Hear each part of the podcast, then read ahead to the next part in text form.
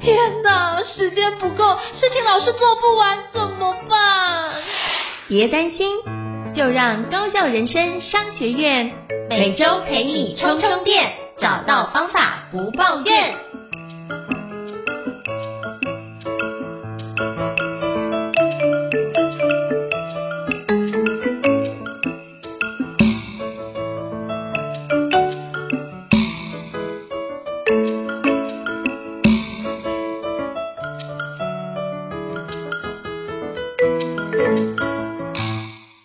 大家好，我是赵胤丞，欢迎大家来到高效人生商学院的新书访谈节目。那今天我们邀请到我觉得新世代我觉得非常厉害的一个整理炼金术师哦。那我知道我们过去在日本看漫画有所谓钢之炼金术师，那我觉得非常厉害。那现在我们台湾有一个整理炼金术师，也是财富自由的整理炼金术师哦。那我们欢迎小英老师，Hello，小英老师，Hello，老师好，大家好，我是整理炼金术师，我叫小胤。那我目前有四个身份，是作家讲。是、整理师跟财务规划师，那今年出了一本书，叫做《财富自由的整理炼金术》，就是要分享说，哎，我是怎么透过整理这件事情，然后达到空间自由、心灵自由、时间自由跟财务自由的人生。哇，真的太棒了！哇，小英老师就自己帮我们介绍，哇，超厉害的，真的有四个身份，非常的斜杠哦。那我刚刚听完觉得，哇，也希望空间自由、财富自由，这也是我们很多听众也非常期待的一件事啊。那是不是可以请教小英老师，你当初？怎么会想要写这本著作，就是《财富自由的整理炼金术》这本书，是有什么样的契机或是起心动念呢？可不可以跟我们听众分享一下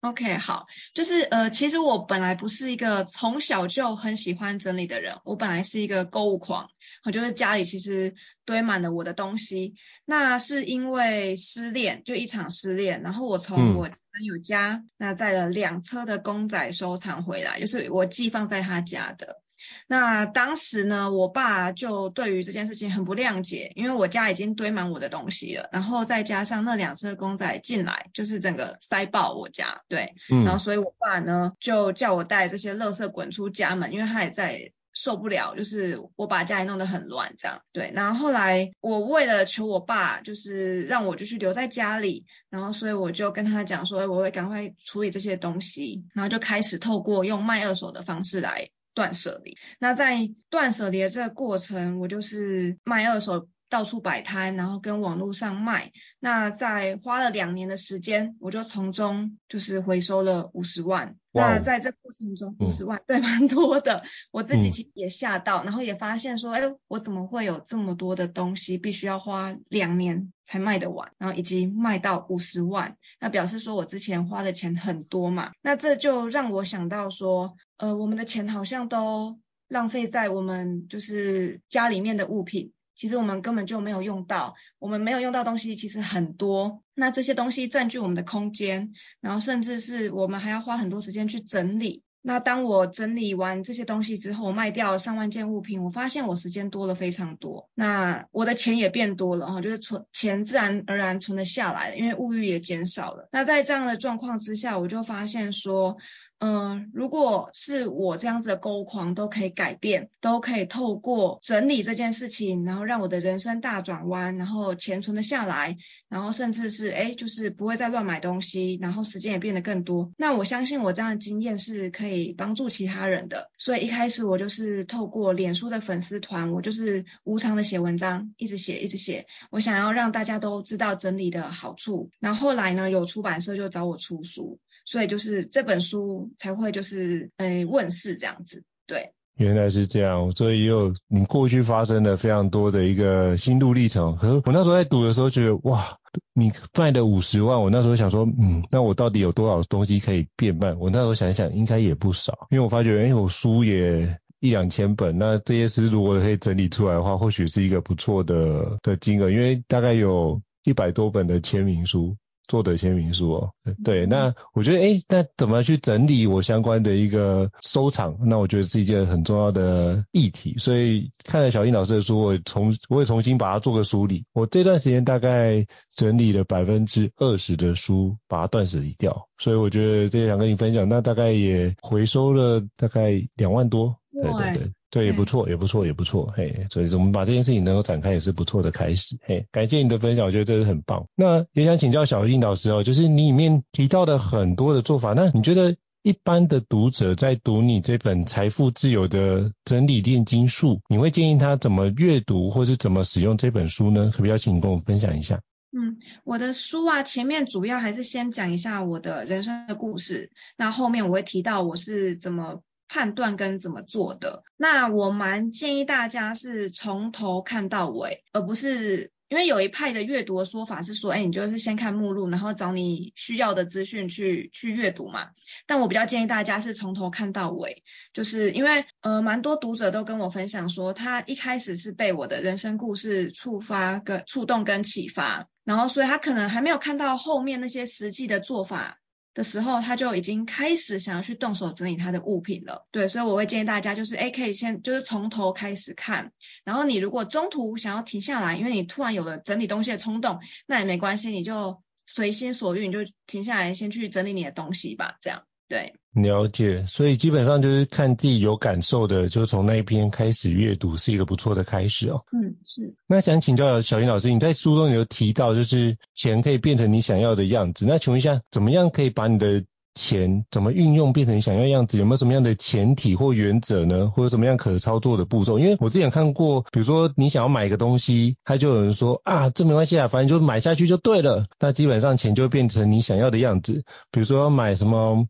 呃，烤面包机，或者是要买什么空气清新机，那你可能犹豫了很久，你就想要去购买。那很多人旁边就怂恿你去鼓吹你，可是你买了之后发觉一件事，哎、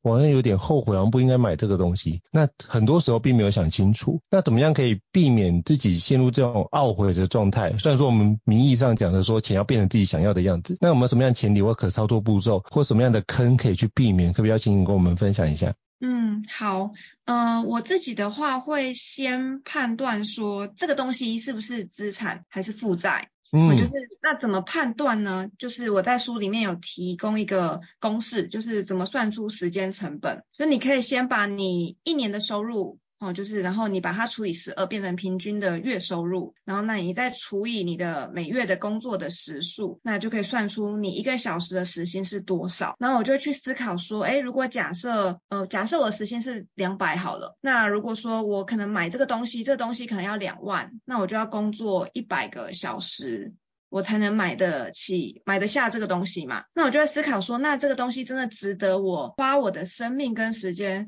然后去。就是买这个东西嘛，它带给我的价值真的有到一百个小时这么多吗？这个是我会思考的一个点。然后，所以我后来比较多都是买书或是课程，就是投资自己，比较少买身外之物，除非我现在就会用到。如果假设是买那种身外之物，就是家里可能会用到的东西的话，我我在买之前，我会先思考说，我要我买了之后我要放在哪里，而不是说我买回家之后我才去思考。要放在哪里？这点很重要，因为如果假设你家没有空间的时候，那你就必须要思考说，那你什么东西应该要断舍离，把这个位置空出来，然后来来放你现在要买的这个东西嘛。那你自然就会去思考说，那我这个现在目前你眼前的东西是不是值得你去买它，然后而把自己家里面的东西断舍离掉？那通常我们就是。会有一个禀赋效应的心理，就是会觉得自己的东西价值比较高，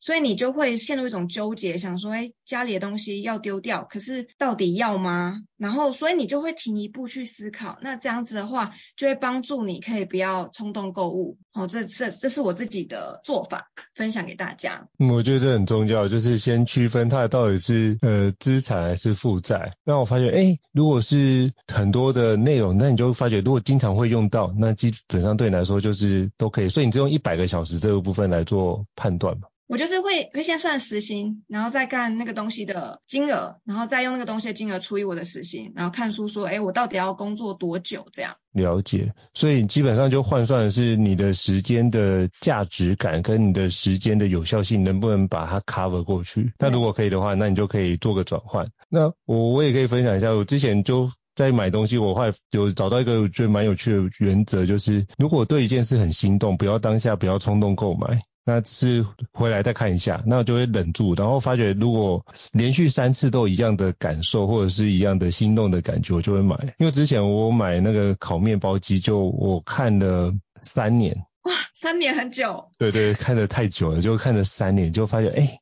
三年之后还是有那种心动的感觉，所以就买了烤面包神器，就发觉一件事，嗯，考虑太久了，应该考虑三次就可以了，因为差不到五百块，对，降价没有五百，我觉得，哎、欸，那好像应该早买早享受，应该把那个时间换算起来，应该是。早一点去想，所以我后来发觉，只要判断三次，如果还是有一样心动的感觉，就行动。哎、所以我后来发觉是这样子，是一个蛮好的做法。所以也就是刚刚小英老师提到，我就突然想到这件事啊。所以我觉得您的做法很好，就是从资产负债，然后算算自己时间的那个效益，然后如果决定这件事情效益是很不错，就直接往下展开。那而且我发觉您掌握的原则很多是这件事对我未来有没有成长这件事，好像有是一个特别的考量点。因为你说你买了很多的课程或买了很多书，就。就是看能不能对我未来有成长，如果我对未来有成长，就会往那个地方去哦。所以投资自己永远是最好的一个方式哦，让自己成长很好的方式，很好。那也想请教小英老师哦，就是呃你在书中也提到，就是我们也常会堆东西，那有时候会想说要丢东西或送东西给别人，总是会有一种嗯罪恶感，就会觉得好像这东西如果丢掉就有点浪费，我们有用，可是用的次数又没有很多，有那种舍不得的感受，我应该怎么去？克服这样的感受或这样的罪恶感呢？可不可以邀请你跟我们分享一下？嗯，罪恶感这个部分，我自己也是蛮念旧又舍不得丢的人，我也是会有罪恶感。所以那时候其实我是透过三种方式来处理这个罪恶感哦。第一个部分就是卖二手的方式嘛。就是因为当我们知道物品可以换成钱，然后我们可以帮物品找到新的主人的时候呢，我们就至少会觉得说，哎，我好像没有浪费掉东西啊，因为我卖出去有另外一个人使用嘛。然后再来就是你至少有换换来一些钱了，不无小补嘛。好，所以这也是我为什么会。开卖二手的课程，教大家诶怎么用卖二手的方式来断舍。那在第二个部分的话，因为我自己是嗯、呃，我自己是会捐款的人，然后所以我会把它去想说，哎那我就是把送出去。就是捐捐赠的时候，我把它这个当做是捐款，就是我也是去帮助其他人嘛，对，所以这个部分对我来说转念的部分是还好，我我就当做是捐款给别人这样子，我每年会有个扣打，那我就捐这样，然后再来第三个部分的话是送朋友，而且是就是我觉得是值得送的朋友，然后也是适合他的，我会先问他要不要，那这个部分的话，其实我觉得。呃，当你把一个蛮好的东西，然后送给朋友的时候，其实老实说，你们之间的友情的那个连接会蛮深的。就如果他当他也需要的时候，因为他也会很感谢你嘛。那像我现在，呃，我其实已经结婚了。那我现在认识我的老公，其实就是我当时是送我朋友一件衣服。然后后来他就帮我牵线，嗯、然后让我认识我现在的老公。对，所以我觉得，呃，有时候我们不要东西，然后也可以帮我们，就是营造一些好的人脉这样子。那当然前提是你送出去的东西是好的，然后就是是人家会喜欢的这样。对，以上是三个东西的分，就是三个方法的分享。哇，这很棒，就是因为一件衣服结识了一个良缘，那我觉得这是一个很棒的一个开始。所以你只要真心为别人好，包含那个物品我们自己没有用到，你就可以用祝福的心意去传递给送给下一个可以妥善照顾好并且利用这个物品的。我觉得这是一个非常棒的一个心意哦。那也想请教小英老师，就是我们这么多的物品，你在书里面有提到，就是我们怎么找出物品跟自我的关系？我应该怎么去看待这件事？你觉得会比较适合呢？嗯。嗯，我觉得啊，因为我们的物品真的蛮多的嘛，所以我们可以先去看一下你拥有什么样的物品最多。我们先去思考一下这个种类的物品跟你的关系。那以我自己来讲好了，嗯、呃，就是我在书里面有提到，就是五个为什么这个方法，就是你一直问自己为什么。那我们先找出你拥有什么样的物品最多。假设我那时候是衣服好了，我那时候有六百多件衣服。那我先问第第一个为什么是为什么我会想要买这么多衣服，然后就发现说因为是没有自信的原因。那我后来，嗯、因为我也去到府去教人家怎么整理嘛，我后来发现普遍台湾的女性其实很多购物狂，然后尤其是很爱买衣服的，其实大多都是因为没有自信的关系。对，然后，嗯、那我们就要去思考，所以那为什么我们会没有自信，再往下去问自己为什么，哦，所以这是第二个为什么。那我就发现是因为原生家庭的关系，对，原生家庭影响我们很多，可能是爸妈的教育方式，对，然后就这样一层一层的问下去，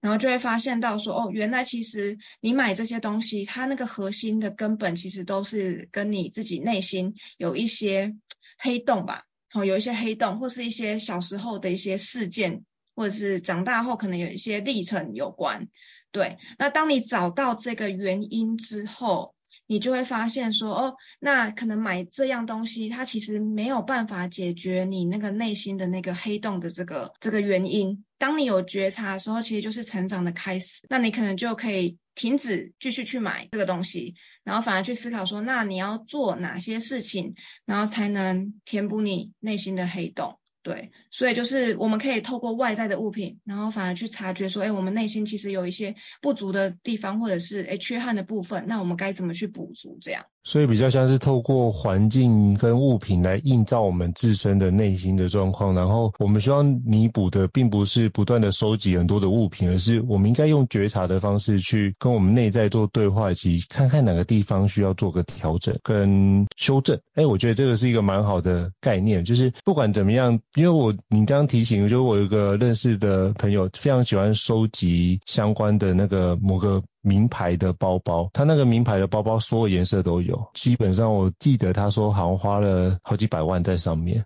那我就问他说，那你为什么每一季都要去收集这些？他说他就觉得这件事情要有一个，我既然是这个品牌的铁粉，他就应该每个颜色、每个款式都要有。所以他其实家里面有一面墙都在放他的包包，但是都不会背哦，就是纯粹收藏。那后来就发现，哎。对话之后，就如同您所讲，就是呃，可能跟过往的经历有一些关系。那我这边就不赘述。可是我发现，哎，这您讲的，就是跟自我内心的觉察是一个蛮重要的一个环节。我觉得这是一个非常重要的一个连接，就是不管怎样，我们就只要找到。自我关系，那这个部分可能跟原生家庭的影响也蛮大，所以非常感谢小英老师点出来这件事。那我觉得更多的资讯或更多的内容都可以去看《财富自由的整理炼金术》这本书里面就提到相关的一个内容。那小英老师，请问一下，就是你书中有提到一个财富自由的一个。数学观念哦，是不是可以简单跟我们分享？因为其实大家看到书名，像我也推荐几个朋友读你的书，他看到书名，第一个不是看到整理炼金术，看到的是财富自由，他就哇，怎么样可以财富自由？但他看完书之后就有不一样的一个理解跟诠释。那是不是可以邀请跟我们分享一下里面在书里面提到财富自由的一些数学观念呢？好，呃，因为我本身其实不是商学院毕业的，但是呢，嗯、透过在呃，整理我自己的物品的时候，我就发现到说，哦，其实有一些数学的观念很简单，是我们小学的时候就学过了，但只是我们忘记了而已。那呃，我在这边跟大家分享，就是有三个数学的观念是我们一定要知道的。第一个呢，就是我们现在大家都很普遍的有认识到，就是通膨。嗯、呃，因为通膨的关系，导致说你可以去思考一下，你小时候的可能，嗯、呃，买的，比如说王子面，可能才五块或不到五块，嗯、可是现在一包可能就要十十多块了。那这就是因为通膨造成的影响嘛，就是物品的价格会越来越高。但是如果当你手上的钱，它如果没有跟着，就是也一起长大的话，那其实他可以买的东西就变少了，哦，钱的价值就变少了，对，所以这个是通膨会造成我们的钱的价值会变少，所以你一定要想办法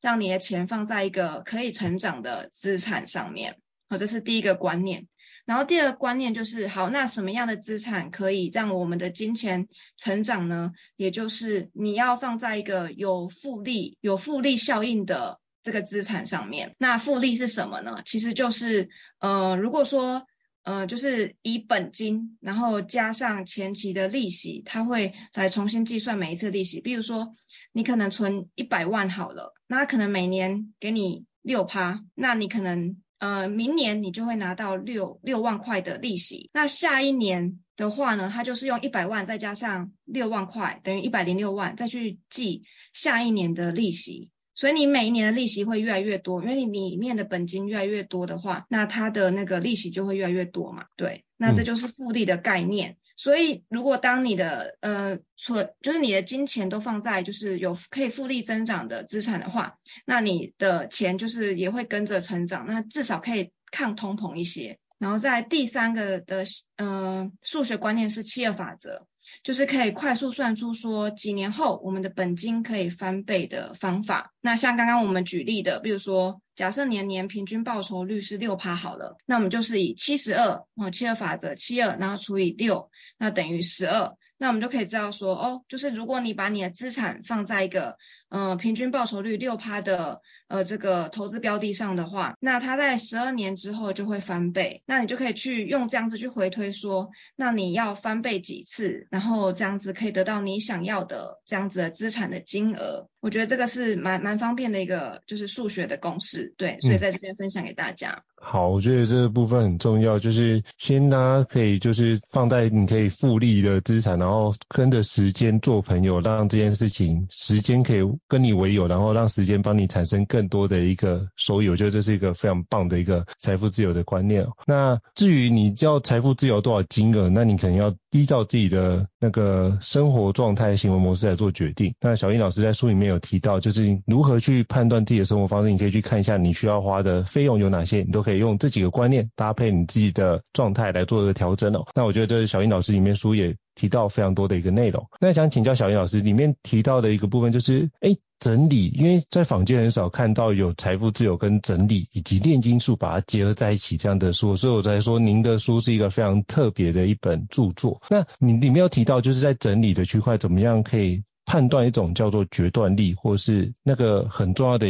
要与不要这样的选择的能力？那是不是可以邀请您跟我们分享一下，我们怎么用整理这件事来磨练我们的选择跟决断力呢？嗯，就是嗯，因为我们。人生其实是透过蛮多选择，然后来累积的嘛。比如说，你可能要不要结婚，然后要不要读哪个大学，或是你要不要生孩子。那我发现说，其实我们好像没有，就是家庭教育或是学校教育，其实也很少教到说，哎，我们应该怎么取舍或怎么选做选择嘛。那在断舍离那段期间，我透过就是大量的去。断舍离我的物品，去判断说哪些东西是我要的，哪些东西是我不要的。然后我就发现说，哎，我慢慢的建立起一些就是选择的基准。比如说刚刚我有讲到买东西，就是我要分辨是资产还是负债嘛。然后延伸出说，哎，那我们可能就是用时间成本来来来判断嘛。所以，嗯、呃，我觉得透过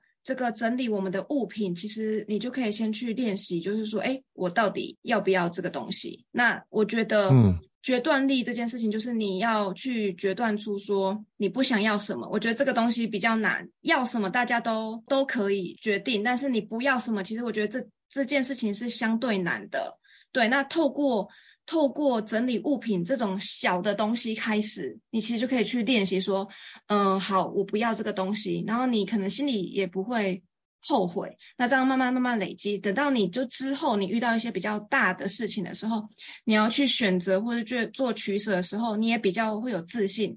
对，因为如果当你都还没有什么自信去做这些的时候，你很很可能会后悔嘛。就像我们丢一些东西，其实有时候也会后悔。可如果你慢慢这样累积之后，你慢慢有自己自己的判断标准，那这些判断标准。其实也可以运用在你其他人生面向上，对。所以其实你可以用这个判断标准找出自己的价值观以及你的原则，那这个原则就可以应用到其他的面向上。我觉得蛮好的。呃，像我之前有看过类似的书，有提到就是如果你超过两年以上没有动过这件事的物品，你大概一辈子都不会再碰。嗯，对，差不多类似这样说法。所以那时候我就回去就跟长辈提到这个干观念，就长辈有收藏的从算是嫁妆吗？对，他们那时候的嫁妆就有那个瓷瓷器，一整套的瓷器哦，就是大同的瓷器。我说那为什么都不拿出来用？他说都用不到啊，而且就是半桌才会。板多才会出现那种瓷器。我说那既然用不到，为什么要把这个？因为还蛮大一盒。我说干嘛要收藏在这个地方？为什么不去做相关的部分处理，然后把空间腾出来？他们就没有动。那之之前就是终于好说歹说，终于让他们做了一部分的整理，就发现哎、其实那个东西也可以变卖，因为很多中式餐厅也会在。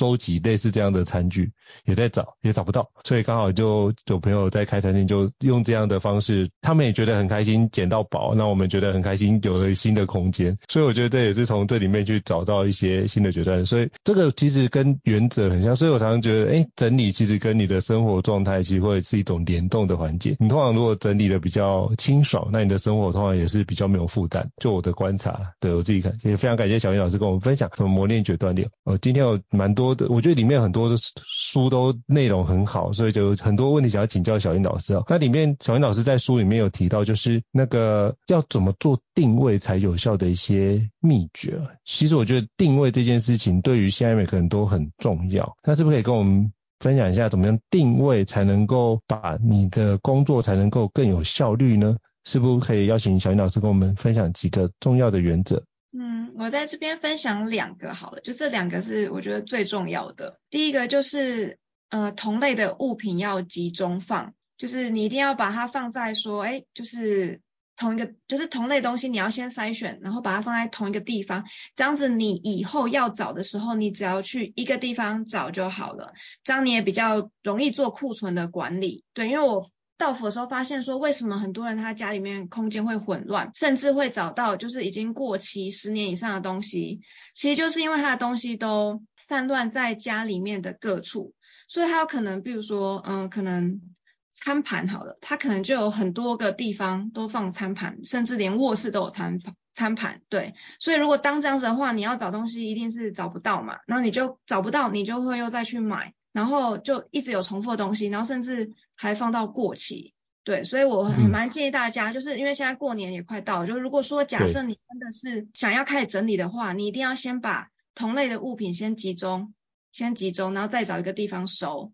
那如果假设超过你想要放的地方的话，你再找另外一个地方，或是干脆就是断舍离，减少一些，对，就是基本上是同类东西一定要放在一起。好，然后在第二个部分的话。是依照使用的频率来收纳，也就是，呃，我这边会有个黄金区的概念，就是你要依照你比较好拿的地方，那你就要放你比较常用的东西。嗯，对。然后像是说，如果以高度来讲的话，因为我们会有一些柜子嘛，以高度来讲的话，就是你手如果平举起来的话，那上下大概挥动一下，那这就是你的黄金区，也就是你最好拿的这个范围。那你应该要放最常用的东西。而不是那些库存，就是你每天会用到的。那库存这类的东西，你应该要放在比较下面或是最上面的位置，依照物品的重量，比较轻的就放下，哎，比较轻的放上面，然后比较重的就放下面，这样。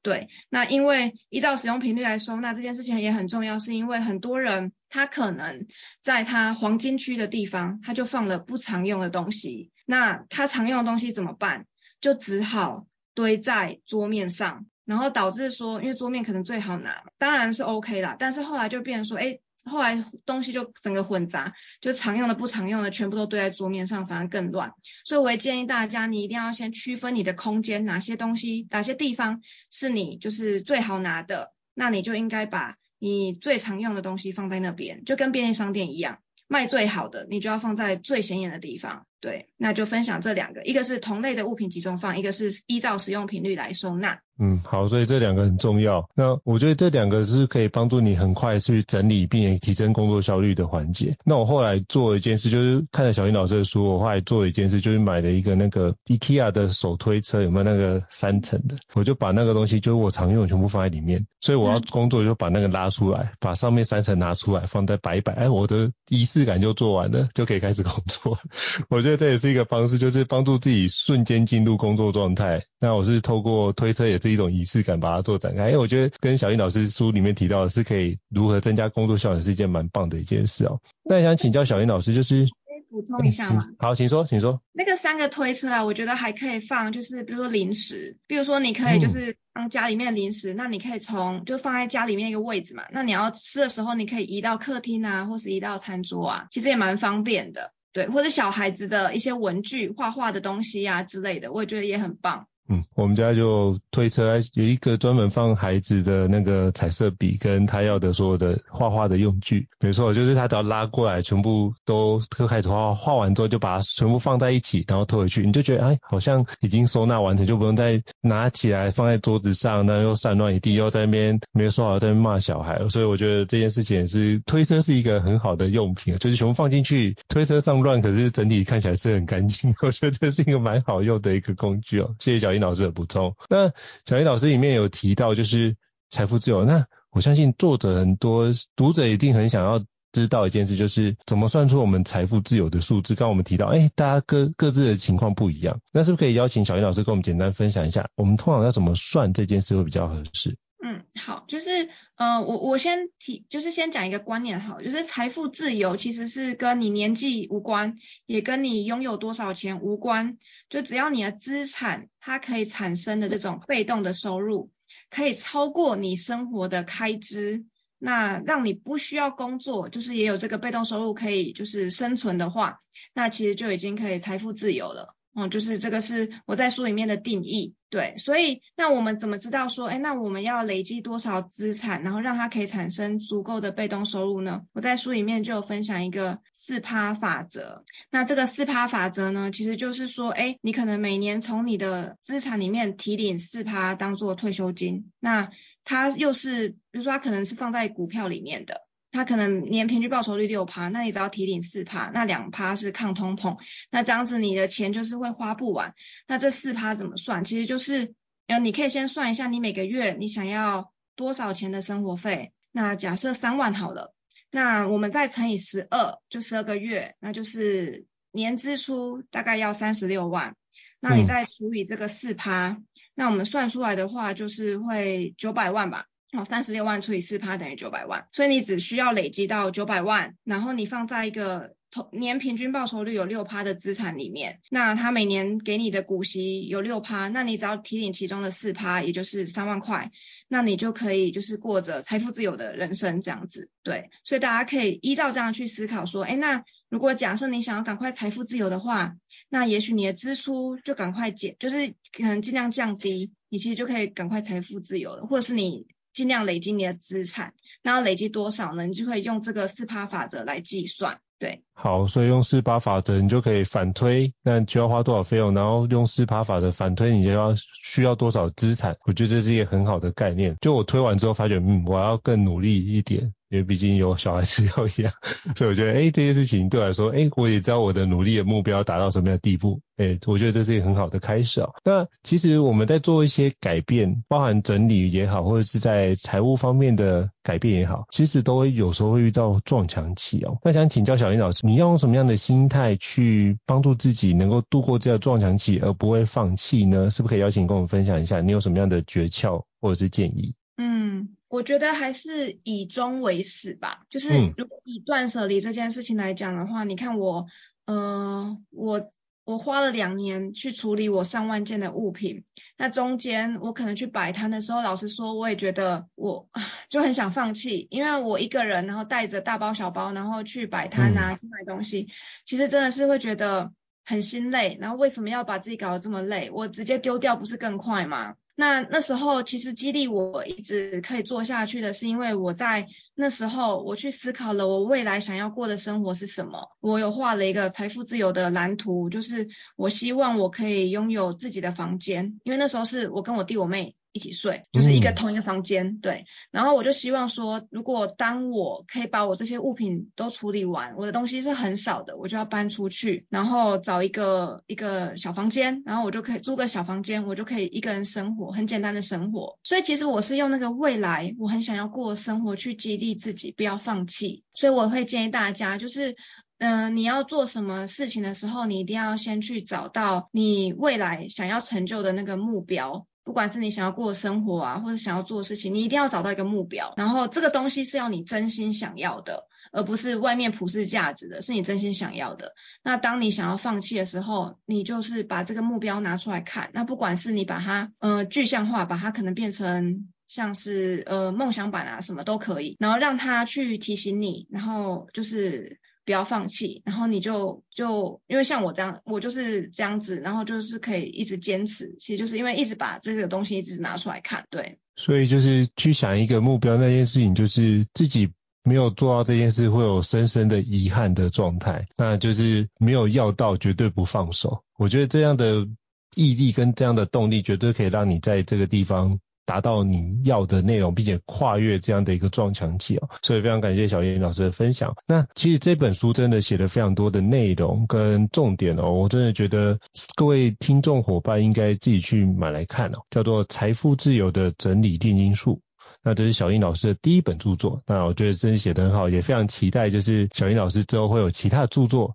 来诞生，来跟我们听众分享。那最后也想请教小英老师哦，就是你目前应该有一些公开课或者是一些咨询，那是不是可以跟我们分享一下？如果有听众听完觉得你的分享不错，想要找你演讲、企业内训或是课程以及咨询，要去哪边找寻呢？是不是可以邀请跟我们分享一下？嗯，好，嗯、我自己本身有在经营脸书的粉丝专业。然后也有网站跟免费的电子报，那可以在脸书或是 Google，然后搜寻说整理炼金术师小印，那就可以找到我。那我有什么课程呢？我都会同步发在我的粉专跟我的电子报，然后还有网站上，对。好，所以就是我到时候会把这小英老师的相关资讯放在我们的 Daily podcast 的资讯栏位，大家就可以很容易找到小英老师啊。那如果对小英老师想要邀请小英老师到企业内训的话，也可以直接联络小英老师，我相信小英老师会及时的回复各位。也希望小英老师的概念跟做不管是整理以及有关财富自由、财富规划。都可以让各位有更好的收益啊！非常感谢小云老师莅临我们就是高效人商学院的访谈啊。如果各位听众觉得高效人商学院不错的话，也欢迎在平台上面给我们五星按赞哦。那你的支持对我们来说是很好的鼓励。那如果你有想要听的主题或者想要听的书，也欢迎留言让我们知道，我们之后会陆续规划，让各位来做理解。好，再次感谢小云老师，希望下次有机会做更多的交流。谢谢，好，下次见，拜拜。谢谢，拜拜。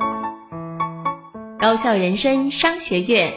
掌握人生选择权。哈